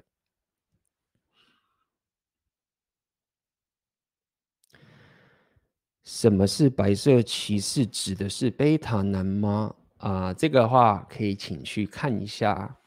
这个之前有个直播，应该是跟奥克吧。你去查 A B 的异想世界，然后白色骑士应该可以看到那集的直播，会讲得很清楚。我想请问一下，A B 当时在上海工作时，平常本职工作加班工时那么长，是怎么样同时又创立一个摇摆舞学校的呢？当时的时间管理是怎么做到的呢？嗯，其实我我这样讲好了，就是。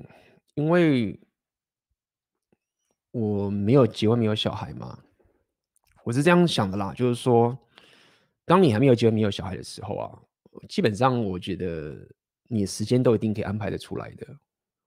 就是，就算你有结婚、你有小孩，我觉得你时间也是可以安排出来。只是因为我还没有这个东西，所以我没有办法，就是用我本身的经历告诉你。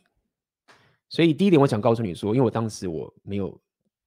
这种家累嘛，我就只要为我自己负责就好。所以，我有工作，然后我有个 side project，就是一个摇摆舞组织这个 side project，这个其实时间绝对是可以安排的出来的，这没有问题的。那么再者是因为摇摆舞这个东西，它其实是增进我的能量的。我喜欢跳舞，我喜欢爵士音乐。我去跳的时候，其实是开心的，是认识更多朋友的，很基本上都是正的，就是说好处很多的。然后我又有会有一笔收入的，对吗？所以当有这么多的好处跟 incentive，就是本质我要喜欢，就音乐一来我就那样，然后大家又想跟我跳舞，对不对？然后我也喜欢跟人家跳舞，对不对？然后我又可以赚钱，就是它的好处很多。当你好处很多的时候，你自然是可以安排出来时间去做这件事情。那么当然有没有影响到我的这个那个本质？那看你怎么说。当然，如果我没有我专注在我的工作上面，其他都牺牲，我把我人生生命全部都放在工作上面。如果你拿这个去比较的话，那当然有影响，对吗？就是某些人就是。不顾一切的，他妈我就全拼我的工作上的事业，那他当然是最强啊，他当然花最多时间了。但是当时我当时就并不是这样嘛，我把我呃工作上面的本分做到最好，剩下的时间，比如说周末、六日，那我就是去跳舞、教舞或是舞会。所以当时其实我的主管他也有点担心，他说：“你这个太夸张了，就是你基本上就是忙到不行。”又工作，然后又去弄那个，就是弄得几乎都没有时间，周末都没办法休息。那确实，我当时就是这样的一个生活。可那提供你参考一下，怎么做到的？这其实之前就聊聊过。其实说到底，你就是应该要先把你生活里面的东西的优先顺序做出来。其实时间管理，我觉得第一步就是你要明确的了解、定义出你。周遭事情的优先顺序是什么？为什么摇摆舞当时会这么重要？因为它就是我的事业，包含它也是梦想生活里面我在实践的一环。它已经根深蒂固是我的事业了，它已经不是单单只是一种兴趣而已，它也是一个我自我提升的一个过程的一种实践跟验证。它就是一个当时来说就是一个这么重要的东西，所以它的优先顺序就很前面。当然还是输给当时我的本职工作了。我当时当然是以工作为第一，那第二个就是这个摇摆舞了。OK，这是我可以分享给你的经验。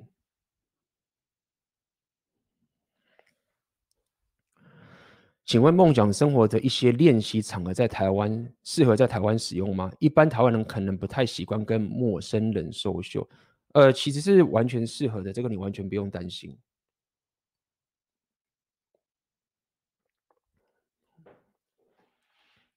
记得就是你，当你在做任何社交练习的时候，OK，它是对你本它，你要把它想象成是一种练习跟健身。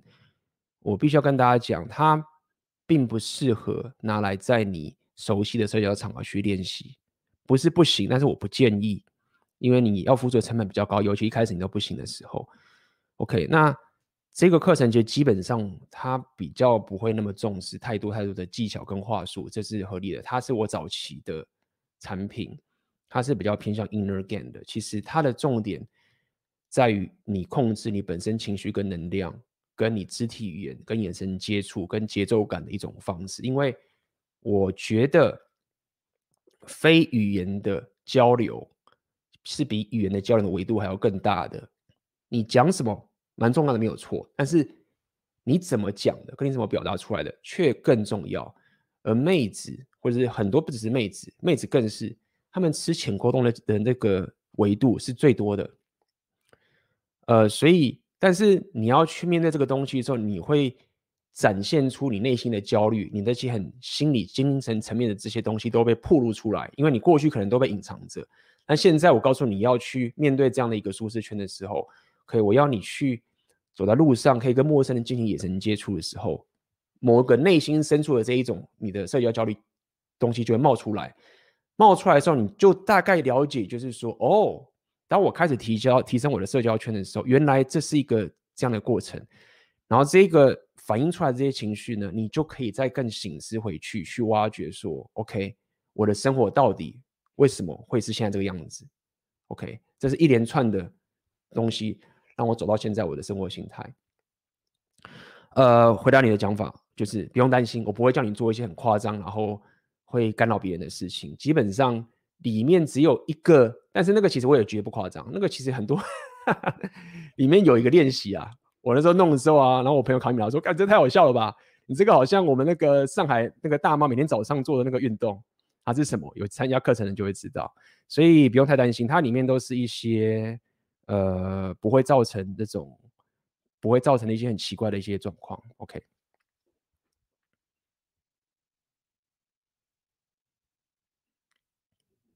刚刚是不是有人抖内，我现在回答这个抖内的朋友。好，Tom Tom，AB 晚安，请问 AB 好，感谢你的抖内。请问 AB，我跟一个女同事在一起了大半年，然后分分合合又维持了大半年，后来终于分了。每次都是她选择要分手的，变成点头之交也半年多了，见面就是笑笑也不说话的那种。可是最近我在 FB 放一些艳遇的照片之后，改天在公司他就给我摆黑脸，这是为什么呢？我能认为这是他的隐性 IOI 吗？他其实有挽回的想法吗？嗯，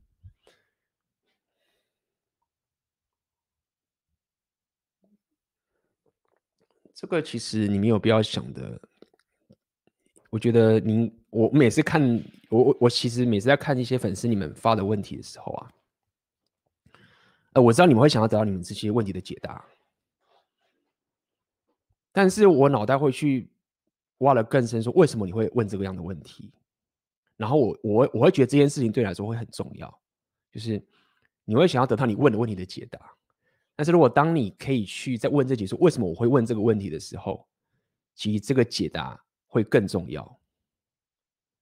那我当然，这个当然有各种各种不同的可能嘛。你自己想想，最简单的心理学，有些人就是这样：我丢掉的玩具，别人不能拥有，对吗？我喜欢这个东西，哎，不是，我不是，这是我的玩具。然后稍后我把它丢掉了，然后忽然有人说：“哎，我我要把它捡走，我要的。”有人就是觉得不爽。虽然说我丢了那个东西，但是你别人就是不能拿走，对吗？这是一个很基本的一个心理学的一个情形。好，那为什么我会说你没有必要问这个问题？就是好，我今天这个问题告诉你，这个解答告诉你，对你有什么帮助吗？就说我这一生我的目标就是要当个被人家丢到的玩具，然后，但是他可能想要我回去，这样没有啊？就你从一开始就不应该是喜欢当个被丢掉的玩具，然后在那边想着说他到底是不是要把我要回去的这个情形，就是。你落在一个你根本就不应该在的处境，懂吗？这是一个你要去思考的问题。好，所以，嗯、我的想法就是这样子，就是第一个是我不知道他是怎么跟你提分手的，或者是怎么样这样，我不知道你们的细节是怎么样。但是如果说他一直以来都是 要把你。分掉，一直要你走，要你滚。然后你其实也没有做错事，我不知道你有没有做错什么事情。先假设你也是一个正常人，或者是你并没有做错什么很多的事情。如果一个妹子一直把你甩，一直把你甩，一直把你甩了，你也没有，你也也不是你的问题。那么他就不应该值得你花这么多心思去想，为什么他把你丢掉的时候又又不准你，呃，又不喜欢你这个别的人女生跟你在一起嘛？对不对？这是我可以告诉你的解答。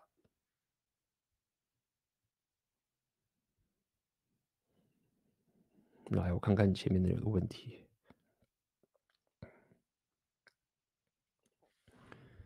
请问 AB，如果知道自己的约会对象有其他追求者，要如何调试心中吃醋的感觉？嗯，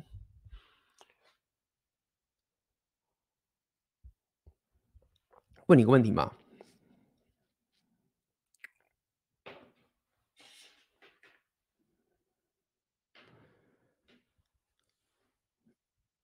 你是喜欢好东西还是烂东西？对吗？我相信我刚讲这句话应该讲完了想讲的所有事情了吧？你应该知道我想讲什么了吧？就是你是比较喜欢是没有人追求的一个女生，还是是一个很多人追求的女生？那没有人追求的女生表示是什么？就是。她可能不怎么样啊，他没有什么啊，所以先退回来一步嘛。我们先不要想着你自己本质上主观情绪上的问题。一个很多追求的妹子，基本上市场的效益，它是高品质的几率就是比较高。所以你如果对你自己人生的追求是，我希望跟我在一起的妹子是比较漂亮、比较正的、比较高品的、比较好的，那。你就是要知道，她就是会很多人追求，对吗？好，所以至少你要知道说这是好事。好，那要如何调试心中吃醋的感觉？那最有怎么讲？最实际的方法，我认为啊，最实际的方法其实是这样，就是说，第一个，你要知道一件事情，吃醋是影响到你生活的事情，对吗？当你吃醋，你会觉得你不舒服，会影响到你的生活的东西。但是你自己的生活形态，或者你自己对你自己的一种追求跟一种渴望，或是你的梦想，什么都好，梦想、兴趣、事业，包括这一切事情。那个才是你最重要的事情，才是你最心仪的东西，才是你人生最根本质的一种硬价值跟基础。所以，这个妹子他让你吃醋，但是他让你吃醋的这一个影响是不可能或者不足以去影响到你生活本质的东西的。这样讲好了，你可以先从这个方向去思考，去讲。就吃醋，OK，你可能稍微吃醋，怎么样？因为他正啊，他是你朋友什么的都好，或是他是你在追的人，OK，你知道。但如果说你本身没有一个很屌的东西是跟你自己本身相关的存在的话，那么你自然就很容易被这个吃醋的东西给影响到，影响过去。那再者也是一样，当你自己的生活形态跟你自己东西的价值很多，当你选择变得很多的时候，你会发现其实。妹子才要吃你的醋。其实很多正妹，虽然说很多人追啊，但是当个男生他是非常高价值的时候，其实高价值或者是阿尔法是比正妹还要稀少的。所以你要了解的是说，正妹其实并不是那么的稀少。我说指正妹，但是一个高价男人他反而是更稀少的。所以当你踩在一个你是更稀缺的一个东西上面的时候，其实你上半号还是会吃醋。为什么？但是你跟他站在的一个 level，其实就是一个同等级的，所以我也不要去洗脑你说啊，你就是他妈的不要吃醋就好了。那个这个只是骗人的，这样也是洗脑你。我也不建议这个方法。你本来就有自己的一种人的基本上的一个情绪。但是我喜欢的方法是第一点，客观的知道妹子正、妹子高品质就是会有人追，是好事。客观上，他真的就是一个好事。OK，那至于他的行为是让他。变成这个必取，那是另外一件事情。但如果他是一个高品质的妹子，他妈你不可能把他封在他妈的地壳里面，把他关起来了，不是这种，不是这种时代嘛，对吗？好，那如果他市市场机制是这样子，OK 了，他的行为也是 OK 的，那你本身自己的价值跟自己的自信又是更稀缺的，那就是良性的，也不要讲竞争啊，良性的这种一起起来的一个概念啊，那这样不是很好吗？OK，所以当你可以。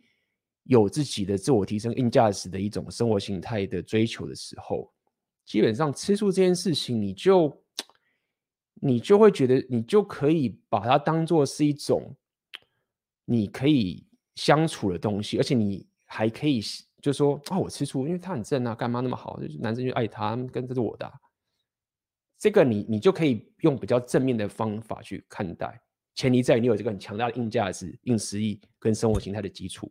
的这个概念，那、嗯、当然很多这种可能比较偏心派或者太偏左派，跟你讲说你不要吃醋啊，什么吃醋对你不好，那讲没屁用啊。就是 也不是说不可能，但是我觉得这种方法就比较比较空灵啦。这种这种建议的话，我会比较少说。OK，不是不是不对，但是我会比较少说。我还是比较习惯从你自我提升的方法去下手。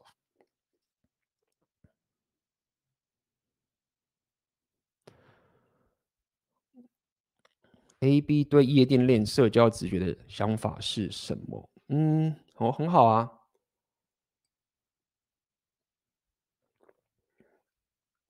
因为夜店是一个节奏非常快的一个场合，任何事情都会发生。然后，如果你要在夜店把妹的话，也是一样，就是会有很多很多的东西会引起妹子的分心，以及妹子会给你很多很多的一些。障碍要你去克服，然后那个障碍，如果你没有办法在当下很及时的就，不要讲解法，你有办法去 handle 这个东西的话，那可能妹子就跑掉了。那你有时候在其他社交场合，白天、室外或者什么的，就节奏都很慢的，旁边也都没有人，也没有什么分心，所以你的时间是稍微充裕的。那夜店呢，你就会必须要更加有这个即时反应，而且你的这一种要到妹，不要不讲要到，你要可以去抓到妹子的注意力的这种东西，也要更比白天的的这个更加的放大。夜店就是那么吵。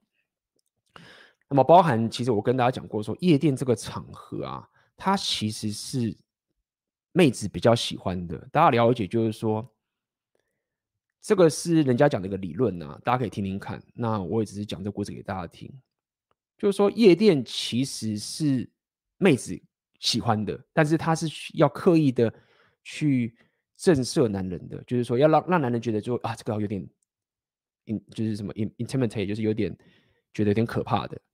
因为男人，你如果在这个场合你觉得可怕，你会想把妹的时候，你就会开始想买酒给妹子喝。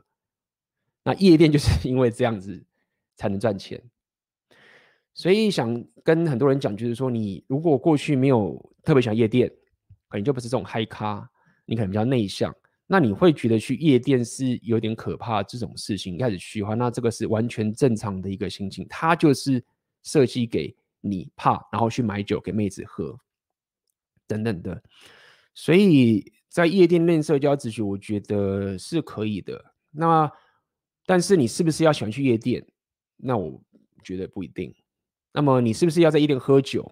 我觉得你要喝酒就品酒没有关系。但是如果你没有特别喜欢喝酒，我觉得在夜店你也没有必要喝酒。就是这是我我对夜店的一种想法。OK，可以喝，但是不要。我不喜欢你是因为喝酒壮胆去把妹。我不喜欢，但是如果说你没有这个问题，你本来就可以跟妹子聊天，那你就是喝酒助兴聊聊天，哎，fine。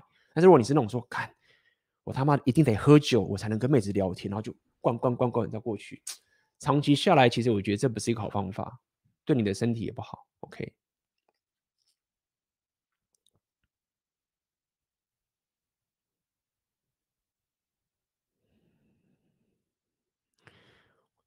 A B 你好，本身是还在寻找热情的大学生，常参加许多讲座，但总是不知道怎么跟出社会的大人聊深入。若要提升社交自信，是否需要选择更适合的社交活动？首先要了解一件事情，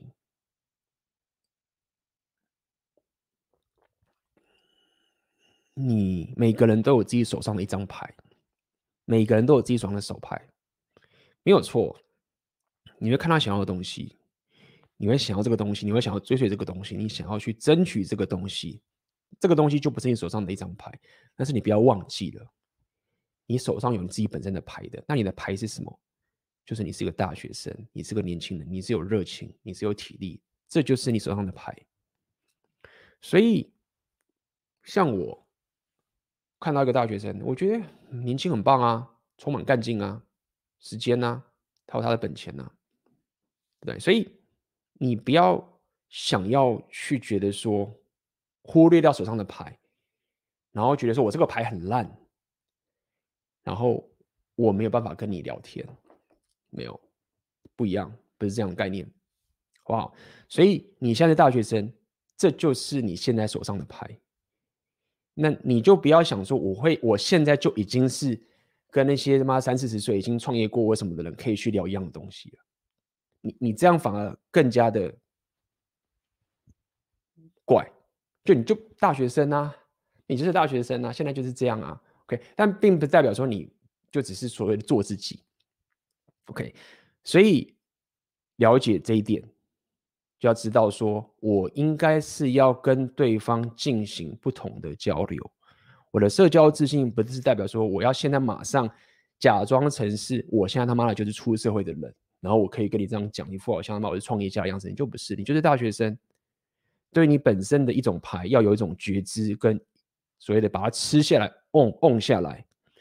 然后我就是来大学生，我就是来学这个东西的。很多人就觉得很屌啊，说靠。你妈，你大学生而已，你就来听这个讲座，太屌了吧？因为我觉得这个是我对我有帮助的，什么什么的，那不是很好吗？对啊，就是你大学生就已经开始学这种，旁边还没打电动哎，旁边还在干嘛？什么什么什么东西？好，所以要了解一件事情，就是说你在参加社交场，以你现在这个情形的话，呃，在想要得到别人的认可，或是你想追求其他的东西之前，你自己要 o 好你自己手上的牌。On 好之后呢，然后再跟对方交流，这样才对，好吧？不要把自己牌都盖起来都不看，然后就觉得说，我你的牌是什么？你的牌是什么？不应该这样子。好。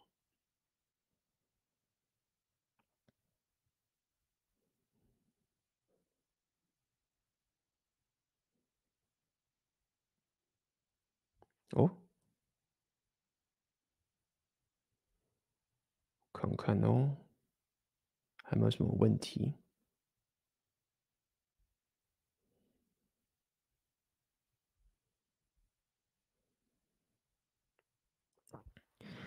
社交或把妹一定需要社群网络吗？感觉很花时间，会影响自己投入的人生目标。其实这么讲好了。你要了解社群网络这个东西，它不单单只是什么什么社交跟把妹这个概念。社群网络它已经是一个人类历史以来一个很大的发明，它已经是完全改变人的一种生活方式了。所以你不要把社群网络想成就是说哦，它是就是社交或者把妹相关的，没有，就是说，当这整个世界的生活形态都往社群网络转换的时候。你当然可以不用，但是你就是 somehow 不用了一个现代人的一种优势，或是你不讲优势，现在人拥有的一种科学力量，你可以这样讲好了。你就是不用这个东西，那自然你就会少一些东西。当然，你用了太多的社群网络，你有副作用等等的。所以其实包含很多现在创业啊，或者是你学习任何东西啊，对不对？你现在学什么线上课程啊，或者是你做任何任何东西啊。你应该把社群网络这个东西是当做是个现代人拥有的一种辅助工具跟武器，然后你就要想说，我到底要不要用这个辅助武器来去提升我生活的所有东西？它有一些风险，它有一些副作用，它有一些好很多好处。那我要不要选择使用，还是我都不要？OK，这是你应该去思考的问题。OK，好不好？一定会花时间，但是你要不要用这个现代的工具？它是有它的功用的，这个是你要去做选择的，OK，了解吗？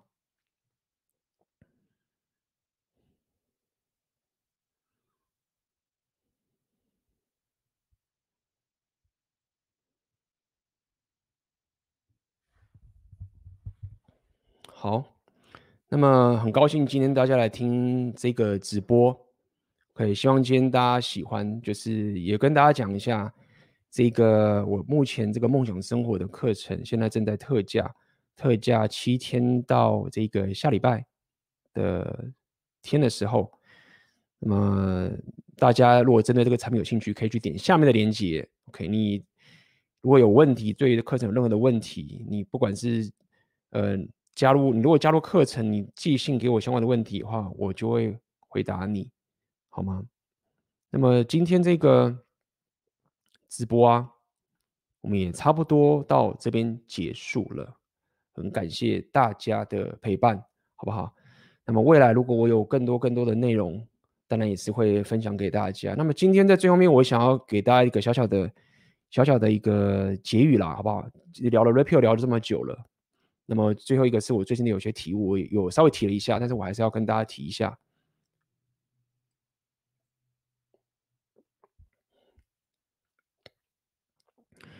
呃，Rapio 聊了这么多这个 Rapio 的内容，可能有些人你们目前会之前聊到说，可能会有点纠结，可能约会生活会觉得说，我过去可能很喜欢一些妹子，那经过 Rapio 我成长了，那我了解到底怎么一回事，但是我很想要回到一些过去浪漫主义啊，或者这些这些蓝药丸的这些思维又会直接存在。一直以来就是想跟你讲说，红药丸觉醒，它其实只是一个客观的事实，它最大的目的。我认为它最大目的只是在于很多人你不了解这整个概念，然后我要你觉醒而已。但是是不是你一定要红在活在 Rapio 的世界的一个客观的世界里面？我并不这么认为，我并不这么认为。我认为你应该可以自己去选择，你是不是要活在这样的一个思维里面，好不好？也就是说，这也是我接下来的内容还会继续分享给大家的。在你 Rapio 觉醒的时候啊，你可能会有很多这个心情上的痛苦，你会开始会想要以阿法的现实观开始去跟妹子相处，或者回来这个世界上面。但是因为你过去蓝丸子太久了，你的心灵状态会没有办法承受这样的一个转折。那么这个也是我最近跟大家分享，你的精神的心理领域是必须要去提升的，因为你不习惯是一个王。就是说，你已经被洗脑太久了，你已经被制约太久了。你本来一开始的天性，你就应该是一个王的身份存在。OK，但是你不这么想，你也没有不不这么直觉。那现在忽然告诉你这样的时候，你就会打架。你虽然懂了这个知识，但是你可能会卡在这个地方。好，所以意思是告诉你说，Red Pill 觉醒的客观事实很重要，没有错。但是你也不要去忽略到你本质上精神心理的领域上面的一个情形，也是需要慢慢的去提升的。那这样子两边一起走下去，就自然你还会，你才会习惯说你身为王的一个身份。我跟妹子相处的时候，就是我掌握框架，呃，我照顾她，对不对？我很照顾他，但是这个动态就是这个样子，你会习惯，你会带着一个轻松的心情去面对这些事情。好，那么最后面感谢呃这位。以旧之名，你的抖内尾声，最后谢谢 AB 分享价值，以及上你的抖内，谢谢 AB 支持一下，OK，感谢大家的支持。好，那我们今天的直播就到这边结束，我们就下次见了，大家拜拜。那么这就是我们这一期红药丸觉醒的 Podcast。那么在这最后面，我需要你帮我一个忙，如果你喜欢我的 Podcast 的话。那可以麻烦你到各大 podcast 有关 AB 的异想世界的平台，可以在上面给我你对于这一个 podcast 节目的评价，任何给我的这些回馈都会是给我很大的帮助。好的，那我们就下个 podcast 见啦。